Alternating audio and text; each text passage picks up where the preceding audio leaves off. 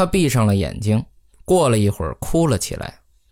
我搂着他，轻轻地拍他，谈了这些事情，到头来好像是我在安慰掉了一毛钱的小孩，挺滑稽的。沃特，请别让我做这事情，我们不行，这真的是疯了。这的确疯狂，我们会这样做的，我感觉得到。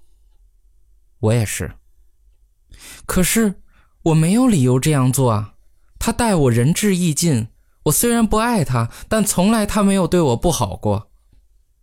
但是你会去这样做的。是的，上帝，请帮我，我会去做的。他停止了哭泣，在我怀里一声不响。过了一会儿，他开口说话，声音轻得近乎耳语。他并不快乐，要痛快一些，最好还是去死。哦，这样说不对吗？从他的处境来看，说的不对。我知道不对，我也告诉自己事情不是这样的，可我不知道为什么，可能是我疯了吧？但我身上有这种东西，迷恋着死神，有时候我把自己也当成死神。披着猩红的裹尸布，在夜里游荡。那时我是多么的美，而且悲伤，而且迫切的想让整个世界都快乐起来，把他们带到我的地盘，带进夜里，远离一切烦恼，一切不幸。沃特，可怕就可怕在这儿了。我知道这很不好，我也告诉自己这很不好，但对我而言，并不觉得这很不好。我觉得我好像在做一件，真的是为他好的一件事。只是他不知道，你懂我的意思吗，沃特？呃，不太懂。没人懂得了。但是我们会去做这件事儿是的，我们会的。要一条路到底。嗯，一条路到底。一两天后的晚上，我们随口谈起这件事儿。轻松的好比去山上短途旅行。我得搞清楚他在盘算些什么，有没有单干把事情搞砸。你跟他讲起过这件事吗，菲利斯？这份保险？没有，什么都没讲吗？什么都没讲。好，那你打算怎么开始？我准备先办这份保险，背着他吗？对呀。天啊，他们会狠狠地折磨你的，这是他们要查的第一件事情。不论如何，这样绝对行不通。还有什么？嗯，他打算造一座游泳池，在春天在院子里。然后呢？我觉得可以做出好像他冲了下去，撞到了头什么的。唉，行不通，这样更糟糕。为什么？这种事情的确会发生，不是吗？不行，首先，保险业里不知哪个白痴五六年前在报上发表了一篇文章，说事故最常发生在人们自己家的浴缸里，然后从那个时候起，浴缸、游泳池和鱼塘就成了人们最先想到的。嗯，我的意思是，当人们想到要搞鬼的时候，现在在加州就有两个案子，两个人都是有猫腻的。如果是骗保的话，他们会上绞刑架。其次。这是白天的事情，你永远不知道谁会在另一个山头偷看你。再次，游泳池就像是网球场，还没建好就成了社区新闻，你可不知道谁会在什么时候串门。最后，这种事情是需要你盯好机会的，不可能事先计划好，也不可能分毫不差。听好了，菲利斯，一场成功的谋杀有三个关键要素。那个词。我说出口才意识到，我很快看了他一眼，我以为他听到之后脸部会扭曲，但是他没有，他向前靠了过来，火光从他的眼睛里反射出来，就是一条猎豹。接着说，我听着呢。第一点是帮手，单靠一个人是不可能逃脱的，除非杀的是奸夫，可以援引不成文法免罪，这种事儿必须有个帮手。第二点就是时间、地点和形式，一切都要事先知道，是我们知道，而他不知道。第三点就是胆量，这一点是业余杀手都会忘记的。他们有的时候知道前两点，但第三点只有职业杀手才明白。不管什么样的谋杀，总会到一个关键时刻，唯一能让你度过那一关的就是胆量。至于为什么，我也说不上来。你知道什么是完美的谋杀吗？你以为是这项游泳池工程吗？你以为自己可以干得天衣无缝，没有人会猜得到吗？他们只要两秒钟就会猜到，只要三秒钟就能证实，只要四秒钟你就得招供。所以这可不行。完美的谋杀是亲临现场的团伙杀手。你知道有一个团伙是怎么做的吗？首先，这个团伙先接触到主角，他们把和他一起住的那个女孩先搞到手，变成他们的帮手。大约六点钟的时候，女孩到药店买唇膏，然后给这个团伙打电话，说他们今天晚上要去看电影，就是这个女孩和这个主角，然后在某某的影院。他们九点钟左右到，好，这是头两个要素。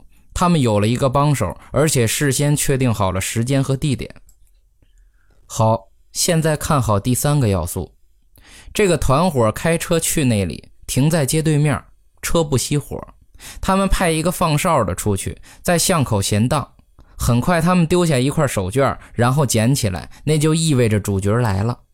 他们下车，慢慢向剧院移动。他们开始靠近，包围主角。就在那里，在灯光的照耀下，一两百个人在旁边看着。这些条件都让他有。然后二十发子弹击中他，从四五挺自动机枪中发出。主角倒地，他们奔向汽车开走。然后你试着去判他们有罪，可是你倒是去试试看，怎么判他们有罪？他们事先就准备好了不在场证明，一切都滴水不漏。人们看到他们只是一瞬间，而又都吓得不知道看到了什么，根本就不可能判他们有罪。警方当然知道他们是谁，把他们抓起来上水刑，然后根据人身保护令，他们上法庭，然后就被放了。那些家伙不会被判罪的，他们只可能被别的团伙干掉。没错，他们对那一套可是熟门熟路的。我们要想逃脱，就得像他们那样，而不是像旧金山那儿的小流氓。现在他们已经审了两次了，还没放出来呢。要勇敢，要勇敢，只有这一条路。但是如果我们开枪打死他，那就不是意外了。没错，我们不会枪杀他的。但我想让你记住原则：要勇敢。想要逃脱，就得靠这个了。然后怎么样呢？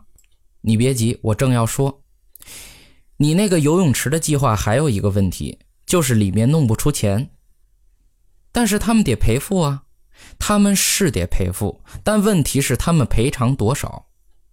所有意外险的大笔赔付都是出自铁路事故。他们开始做意外险的时候，很快就发现表面上很危险的地方，那些人们以为很危险的地方，其实根本就不危险。我的意思是，人们总是以为火车相当危险，至少是刚出现还稀奇的那会儿。但是数字显示，并没有多少人因为乘坐火车而丧生，甚至受伤的都很少。所以在意外险当中，保险公司就加入了一条让投保人听上去挺不错的特色，因为对于坐火车有点担心的是他，保险公司却不用花多少钱，因为他们知道他会平安抵达的。他们对于铁路事故付出双倍理赔，就是从这儿我们可以捞一笔。你的那个计划只不过是小打小闹，要是让我来，大概我就会赌在这个上面。我们一旦做成，就能兑现五万美元的赌注。如果我们做得好，就能兑现五万美元，不错吧？天啊！要我说，后边的这段话。才真是美妙绝伦！我在这行干了这么久，可不是白干的。听着，对于这份保险，他会一切都知道，却又一无所知。他申请投保，书面的，却又没有申请。他用自己的支票付钱给我，却又没有付钱给我。他将发生一场意外事故，却又没有意外事故发生。他上了火车，却又没有上去。你到底在说什么？呵呵，你会知道的。第一件事就是我们要让他买上这份保险，我来卖给他，你明白吗？其实不是我卖给他，其实不是这样。我把一切都给他准备好，就和对别的客户一样，我必须有目击者。你听好了，我向他推销的时候，必须有一个人听到。我会给他看，所有可能损坏汽车的风险都有了保障，但他自己受伤的风险却没有任何保护。我要让他自己决定，他的人是不是还比不上他的车重要。我假设他买呢？假设他买。呵呵，他不会的。我可以把他带到离那条线就一寸，然后就让他停在那里。别以为我办不到，就算我什么都不是，起码还是做推销的。但是我一定要有目击者，无论如何都要有一个。我会找个人的。你最好反对他买。好的，咱们这样。我开始谈起那份汽车保险的时候，你全力支持；但谈起这意外险的时候，你就吓得发抖。我会记住的。另外，你最好赶快定个日子，给我电话。明天怎么样？电话确认。记住，你要找个目击者。我会找的。嗯，那就明天吧。电话再联系。啊，沃特。我现在有点紧张，这真的让我不好受。嗯，我也是。亲我。你以为我疯了吗？好吧，也许我是疯了。但是如果你在我这一行干了十五年，大概你自己也会疯的。你以为这是一个行业是吧？就像你自己干的那行，也许比你那行还好一些，因为这是寡妇和孤儿之友。困难时助人一臂之力，不是的，这一行是世界上最大的赌博轮盘。看上去它不像，但它的确就是。从他们计算珠子落在零零号上的几率，到他们给你兑现筹码时脸上的表情，你赌你的房子会被烧掉，他赌他不会，就是这样。你下赌注的时候。并不希望自己的房子烧毁，这一点迷惑了你，所以你忘记了这是赌博。他们可不会被迷惑，对他们而言，赌博就是赌博，用来保值的赌博和别的赌博没什么两样。但是，有的时候，也许你的确希望你的房子烧毁，因为这样拿到的钱比房子值的钱更多，而麻烦就从这里开始。他们知道有许许多多的人想要在轮盘上做手脚，这个时候他们就使出硬手腕了。他们派人侦查，无论哪一种伎俩，他们都清清楚楚。如果你想要打赢他们，你最好有真本事。只要你诚实，他们会面带微笑地付给你钱。你回到家，甚至还可能以为这一切都是干干净净，纯属娱乐。但是你要是动什么歪脑筋，他们马上就会发现事实真相。好吧，我是保险代理人，我就是赌台上的管理员，我知道赌客所有的花招。我晚上睡不着觉，就在想那些花招，这样一旦他们来了，我已经准备好接应了。有一天晚上，我想到一招，我想到我自己就可以对轮盘做手脚，只要安插一个人，我就可以下我的赌注了。就这么简单，而我遇到菲利斯的时候，我就找到了那个人。是的，我只为了得到一堆筹码就去杀人。你可能觉得这听起来很滑稽，但是如果你坐在轮盘的后面，而不是前面的话，你就不会觉得滑稽了。我看过无数烧毁的房子，无数撞坏的汽车，无数太阳穴上有紫红弹孔的尸体。无数为了对轮盘做手脚而发生的恐怖的事情，以至于这件事儿好像不再是真实的事情了。如果你理解不了，去蒙特卡洛或者其他有大赌场的地方看看吧。坐在赌台前注视那个转动象牙小猪的人的脸，你看了一会儿之后，问问自己：如果你走出去对着自己脑门开一枪，他会有多担心？听到枪声，他可能会闭上眼睛，但并不是担心你是死是活，而是为了确定你在台上有没有下赌注，他用不用为你兑现，放进你的遗产。所以醒醒吧，我的宝贝儿，他不会为你的死活担心的，不是那么回事儿。